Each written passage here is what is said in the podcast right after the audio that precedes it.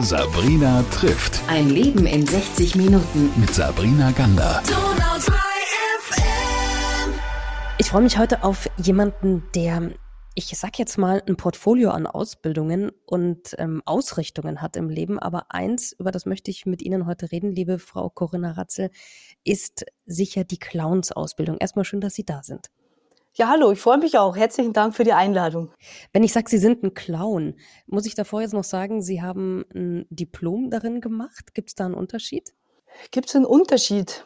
Theoretisch habe ich eine Ausbildung gemacht, ja. Die war drei Jahre lang und auch sehr intensiv. Ich habe den Clown wirklich die Zeit gehabt, wirklich zu studieren. Ich denke, in der Richtung ist der Tiefgang schon ein Unterschied. Und trotzdem gibt es auch Clowns, die keine Ausbildung haben und trotzdem super gut sind. Ich denke, ein guter Clown, das macht das aus, dass man den Tiefgang, die Philosophie des Clowns versteht und die mit seinem Körper transportiert. Und das kann man überwiegend lernen, wenn man spielt und wenn man es tut. Wie, wie lernt man denn ein Clown zu sein? Wie kann ich mir das vorstellen? Also in erster Linie war es in der Ausbildung so, das war wirklich eine Persönlichkeitsentwicklung. Also ich sag mal so, es wurde auch sehr energetisch und schamanisch gearbeitet. Man hat ähm, begonnen, seine Gedanken und seinen Geist zu befreien, um in sich drin, ganz tief in sich drin, ähm, die Spielkraft und ja, ich würde wirklich sagen, ein, eine Art und Weise von selbst zu entdecken, was man dann auf die Bühne bringt und damit lernt zu spielen. Also es ist schon was sehr, sehr Intensives, so möchte ich es ausdrücken. Neben natürlich den ganzen Clowns-Techniken, wie bleibt der Koffer stehen, dass ich drum rumgehe und er schaut aus, wie wenn er schwebt, aber das ist aus meiner Sicht zweitrangig. Aber das sind ja richtig handwerkliche Geschichten, die Sie dann lernen müssen, oder? Also auch so pantomimisch, glaube ich, fängt man doch ein bisschen an zu arbeiten. Ja, wir haben auch ähm, Pantomime gelernt, wir haben auch Akrobatik an der Schule gehabt. Es ist schon toll, wenn der Clown selber auch noch Fähigkeiten mit sich mitbringt, weil er das natürlich alles in sein Spiel mit reinbringen kann. Und zum Beispiel auch, ähm, wir stolpern ja ganz gerne. Und die Leute können deswegen lachen, weil sie ja dem Clown vertrauen, dass er nicht wirklich fällt, sondern der Clown hat gelernt zu fallen, ohne sich weh zu tun. Und das ist das Besondere. Jetzt sind Sie aber nicht nur Clown, Sie sind auch ein Speaker, Sie sind ein Coach mittlerweile. Das finde ich total spannend. Wie bringt man denn jetzt zum Beispiel einem Unternehmen näher, dass man einen Clown-Speaker braucht? Und, und wie gehen Sie dann ran? Also was können Menschen in der Arbeit, im Leben vielleicht von diesen clownesken Geschichten mitnehmen, transportieren? Das Wichtigste am Clown ist zu wissen, dass er eine tiefe Weisheit in sich trägt, eine tiefe Lebensphilosophie, die man überall anwenden kann und dadurch mehr Leichtigkeit in sein Leben bringt. Wenn wir uns den Clown zum Beispiel anschauen, dann ist er eine Figur, die eigentlich die ganze Zeit stolpert, die ganze Zeit scheitert, von einer Krise in die andere rutscht und trotzdem irgendwie immer äh, seine innere Einstellung dem Leben gegenüber offen ist und freundlich immer wieder zu anderen Leuten ist. Und das ist der Teil, den ich den Unternehmen und eben auch ähm, in meinen Speakerreden ähm, darstelle auch. Das Schöne ist, ich kann es ja auch körperlich darstellen, was es heißt und das dann eben auch ins normale Leben zu übertragen. Es wird eine Krise zum Beispiel kein Desaster und man fällt gleich zusammen und, und im Gehirn äh, entstehen, oh Gott, ich schaff das nicht und, und, und schwäche mich damit selbst, sondern es ist wie der Clown so erstmal, ah, interessant, Krise, ah, Problem. Damit bleibe ich erstmal im Hirn jetzt. Und ich habe quasi erstmal wirklich ein freies Feld, diese Krise oder das Problem zu betrachten. Und dann schenkt der Clown uns eins, er beginnt zu spielen. Also, und das ist es, was ich den Menschen über meine Speaker-Vorträge und auch im Unternehmen den Menschen zeige. Das kann man körperlich fühlen und wenn man es körperlich gefühlt hat, ähm, kann man das dann auch umsetzen. Und über dieses Spielen, das Problem als Spiel zu sehen, kann man Lösungen finden und ans Ziel kommen. Leichter, als wenn ich anfange, drüber zu grübeln. Und das ist, was ich den Menschen mitgebe. Sie haben ja nicht einen ganz einfachen Weg gehabt. Also ich habe so ein bisschen recherchiert und habe gesehen, Sie haben ja auch auf Facebook manchmal was gepostet jetzt. Und da geht es auch darum, dass Sie echt einen, echt einen schweren Weg hinter sich gebracht haben.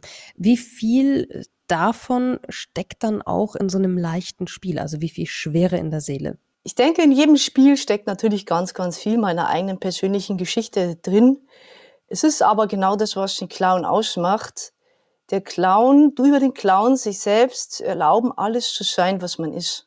Und natürlich kann ich nur deswegen auch dieses Scheitern so authentisch den Menschen zeigen und spielen, weil ich selber im Leben so oft, ja, wie soll ich sagen, gescheitert bin oder die Erfahrung machen musste, ich würde fast sagen dürfen, zu scheitern. Dadurch habe ich eine große Lebenserfahrung bekommen, die ich jetzt natürlich als Clown äh, total reinpacke.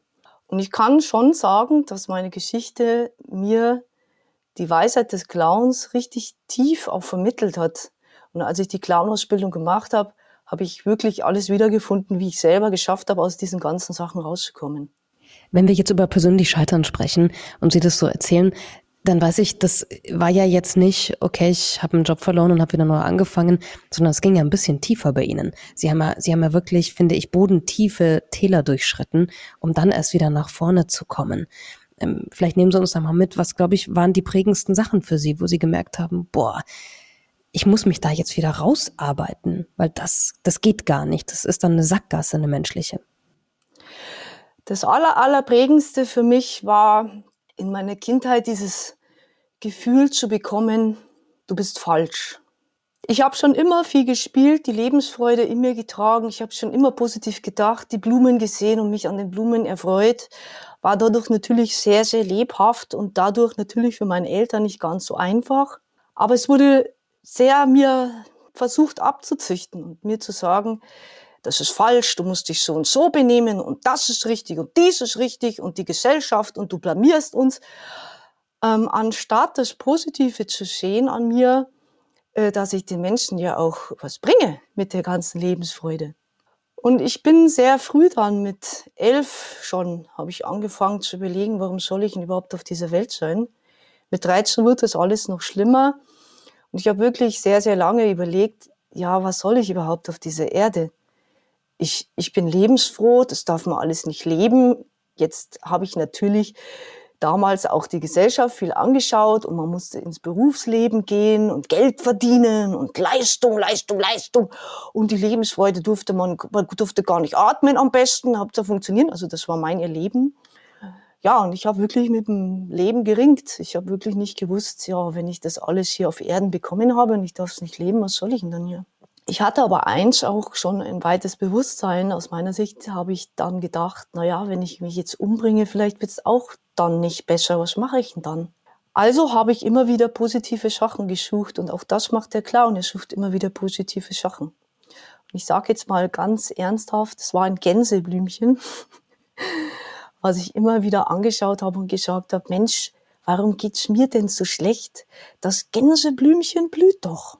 Und aus dem heraus habe ich begonnen, mich ja zu entwickeln, so möchte ich das mal zum Ausdruck bringen, und zu merken, ah, okay, warte mal, ich selber bin völlig in Ordnung, so wie ich bin. Vielleicht ist es nur etwas, was ich bei den anderen dann eben trigger, was ich da auslöse, weil die es vielleicht nicht haben. Und durch, ja, ich war dann schon zweieinhalb Jahre fast von der Erdfläche verschwunden, sag ich mal. Ich hab, war in Kliniken und überall unterwegs, um diese Traumata, äh, Traumata aus meinem Körper rausholen und wirklich äh, zu schauen, okay, wer bin ich? Und ich durfte feststellen, dass meine Gefühle absolut okay sind. Diese Selbstforschung, die habe ich im Clown nochmal intensiviert. Und der Clown war für mich eine Möglichkeit, sage ich mal wirklich, ja, mich selbst zu leben, meine ganze Kreativität, meine Ideen, die Lebensfreude, das verbindende Element. Auch in Bezug zu Menschen, wenn ich auf der Bühne bin, dann kann ich mit den Menschen auf einer Herzebene Kontakt haben und keiner sagt, ey, was bist denn jetzt wieder so sensibel oder was, was, da redest du wieder von Liebe, sondern auf der Bühne darf ich sein. Ja, und deswegen ist der Clown eines meiner Hauptrollen geworden, meine Hauptfiguren weil da bin ich letztendlich ich selbst. Jetzt reden wir heute aber auch über ein Projekt, wo Sie sagen, ich gebe jetzt was zurück. Das Gänseblümchen war so eher Anker und der Weg dahin zu dem heute, das haben Sie es gerade beschrieben, da war nicht einfach. Aber wir reden heute über ein Projekt, das Sie initiiert haben und das man auch unterstützen kann. Und das, finde ich, sollte man jetzt endlich mal erzählen, weil das etwas ganz besonders Schönes ist. Es gab dieses Jahr eine Flutkatastrophe in Deutschland, die uns alle, glaube ich, absolut erstaunt hat. Alle, die nicht davon betroffen waren, waren eher erstaunt. Und die dies betroffen hat, die haben ihre Existenz verloren. Und Sie haben sich entschieden, Sie helfen dort. Was genau machen Sie und wie? Mein Projekt heißt Der Clown für Flutopferkinder. Und was ich dort mache, ist für die Kinder spielen. Der Clown ist ein verbindendes Element und natürlich den Kindern sehr, sehr nahe. Denn er macht eins, er spielt. Und er hat mit den Kindern noch eins gleich, was ich schon mal gesagt habe. Er hat die Emotionen, die er auch frei äh, fließen lässt, die Kinder auch noch frei fließen lassen. Was ich dort also mache, ist, ich gehe zu den Kindergärten selber hin und bringe dort den Clown hin. Und das ist äh, wirklich wunderschön. Ich versuche quasi, oder was heißt versuche? Der Clown öffnet die Tür wieder zum normalen, freudigen Leben und er gibt, gibt den Kindern dadurch Hoffnung. Er ist auch ein verbindendes Element, wenn wir ähm, die Psychologie betrachten, haben diese Kinder Schreckliches erlebt. Und es ist wirklich so, die Kinder spielen zum Beispiel dort ähm, Häuser kaputt machen, sind also noch sehr mit diesen schlimmen Sachen beschäftigt. Und der Clown öffnet die Tür und sagt, hey, guck mal, es gibt auch was Schönes. Komm, wir machen Spaß. Und das ist eben, äh, was ich dort mache. Ich helfe quasi den Kindern in das normale Leben wieder zurück, beziehungsweise nicht ich, sondern das macht der Clown. Es gibt ja auch das Projekt Clowns ohne Grenzen, die in Flüchtlingslagern tatsächlich auf der ganzen Welt auftreten. Also das Phänomen gibt's ja. Es gibt ja auch die Klinik-Clowns, die dann teilweise auf ähm, Krebs- oder Palliativstationen von Kindern kommen. Also das ist ja ein probates Mittel, sage ich jetzt mal, dass da wirklich was in der Psyche der Kinder passiert. Sie waren da jetzt vor Ort, ich nicht. Ich kenne auch kaum jemanden, der dort vor Ort war. Wie ist die Situation denn aktuell? Die aktuelle Situation ist schon sehr schlimm. Ich war jetzt schon zweimal dort. Beim ersten Mal war es natürlich richtig schlimm. Das war kurz nach der Flut. Und ich habe mir selber wirklich nicht vorstellen können, wie viel da wirklich kaputt ist. Und die Menschen auch sehr, sehr beschäftigt sind. Ich habe mit vielen Einheimischen gesprochen. Das war mein Bedürfnis, um mir so ein, so ein grobes Bild zu machen, was ich vielleicht mit dem Clown noch alles bewegen kann. Und es hat mich wirklich sehr, sehr berührt. Die Kinder selber ähm, sind, wie ich vermutet habe, natürlich sehr, sehr betroffen. Die habe ich schon erzählt jetzt. Die spielen wirklich die Traumas, also diese Erlebnisse nach. Die reden darum, bist du gerettet worden, bin ich gerettet worden Sie spielen saubere Autos, machen die mit Dreck voll und äh, sagen, hier gibt es keine sauberen Autos. Man darf auch nicht vergessen, dass die, die Kinder wirklich da Hilfe brauchen, weil sie werden da sehr alleine gelassen, aber un, also ohne Absicht sind die Eltern sehr stark betroffen und gerade beschäftigt mit anderen Sachen. Ja, die müssen alle ihre Häuser wieder aufbauen, haben selber mit ihrer Psyche zu tun. Die Kindergärtnerinnen selber die sind auch teilweise betroffen und versuchen alles aufzufangen, sind auch ziemlich überfordert, die Kinder irgendwie aufzufangen, gleichzeitig die Eltern aufzufangen. Und es ist so wichtig, da jetzt für die Menschen da zu sein, vor allem auch für die Kinder. Wie ist denn das Feedback nicht nur der Kinder, sondern auch der Menschen vor Ort, der Kindergärtnerinnen, was Sie schon gesagt haben, der Eltern vielleicht? Wie reagieren die darauf, wenn Sie mit diesem Projekt dort kommen? Das freut mich total. Ja, es kommt richtig, richtig gut an. Ähm, ich bin da schon äh, sehr bekannt. Da oben ist es ganz lustig, wenn ich da irgendwo einen Kaffee hole, dann sagen sie, ach, du bist der Clown. es spricht sich wirklich rum. Die Kinder beginnen natürlich während meines Auftritts total zu lachen. Die Nachhaltigkeit ist aber was besonders Schönes, dass sie positive Dinge spielen. Sie beginnen den Clown zu spielen. Positive Dinge erleben die Kinder und sie stärken damit auch ja ihren Serotoninhaushalt und damit auch die Stärke über dieses Trauma hinwegzukommen. Und das ist natürlich eine große Nachhaltigkeit, die absolut toll ist. Die Kindergärtnerinnen selber sind ebenfalls nach meinem Auftritt total happy und glücklich, dass sie, wie sie, wie sie sagen, dann endlich mal Lebensfreude wieder bekommen haben. Raus aus dieser dunklen Welt gekommen sind. Und sie sagen alle, dass sie lange, lange von diesem Auftritt noch zehren werden. Und das das ist schon schön. Also es wird sehr, sehr gut aufgefasst.